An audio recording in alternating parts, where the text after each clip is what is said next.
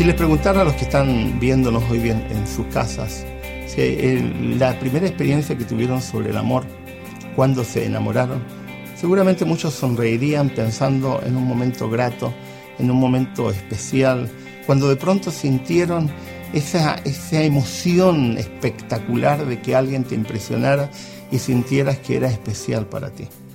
Sin embargo, por esa experiencia que de pronto nos inunda, que de pronto viene a nosotros, que es impensada, porque no lo planeamos, porque no fue algo que, que fue previamente establecido, la gente tiende a creer que el amor es innato.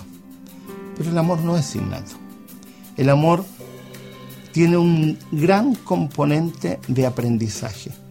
Es probable que no lo podamos racionalizar, es probable incluso que no lo podamos entender, pero muchas de nuestras concepciones sobre el amor, concepciones positivas y concepciones negativas, las aprendimos, evidentemente, de las personas que más influencia tuvieron sobre nosotros. Si vivimos con nuestros padres desde niños, fueron nuestros padres. Si no tuvimos a nuestros padres, las personas que estuvieron en nuestra niñez e impactaron nuestra vida son las que nos han dado lo que los sociólogos llaman los patrones que han configurado nuestra forma de ver el mundo, nuestra forma de entender el mundo. Y el amor no está ajeno a eso.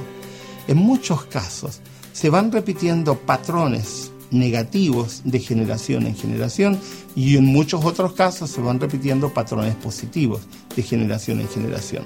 Ninguna familia es eh, insana 100%, ni ninguna familia es sana 100%. Así que en nuestra configuración racional como seres racionales se nos van dando patrones positivos y patrones negativos. Es muy difícil cuando estamos inundados de esa emoción del amor pensar que el amor exige aprendizaje en muchos casos exige reaprender. Cuando escribí un libro que se titula Amar se aprende, algunos de los que veían el título me decían, eso no, es posible, el amor no se aprende, el amor es algo que, que te nace. Claro, eso es lo que nos han vendido las telenovelas, el cine, las músicas románticas. En realidad lo que aflora es un momento donde de pronto se conjuga nuestra edad, las circunstancias y como en una especie de rompecabezas se termina de, armar nuestro entramado emocional y psicológico. Pero sin que lo sepamos, el amor ha sido un proceso. Hemos visto a nuestros padres, hemos visto a nuestros amigos, si hemos sido menores, hemos visto a nuestros hermanos mayores, hemos visto a otras personas y eso ha ido configurando todo un, un trasfondo para lo que nosotros somos. ¿Y qué tal si las ideas que nos transmitieron, los modelos que nos transmitieron, no fueron los adecuados?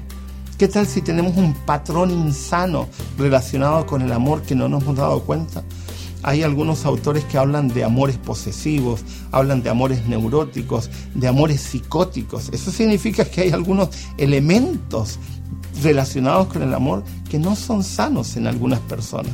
Eso significa necesariamente tener que exponerlos a la necesidad de pensar que amar se aprende. En, la, en el diseño de Dios, ¿quiénes deberían habernos enseñado a amar? Nuestros padres en la forma como nos trataron, en la forma en que ellos se trataron.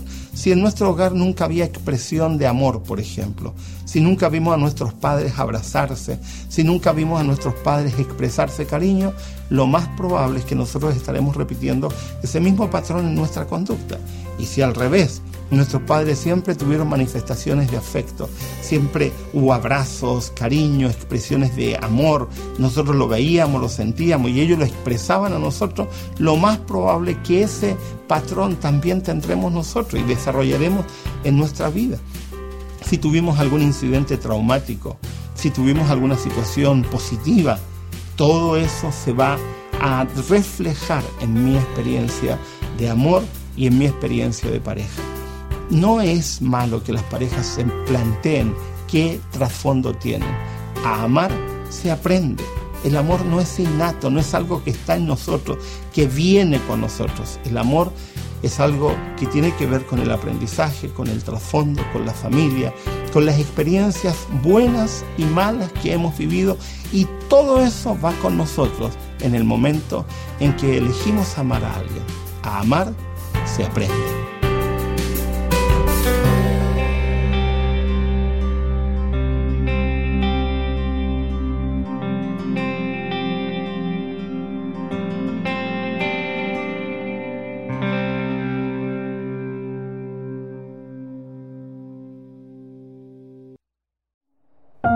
Producido por hopmedia.es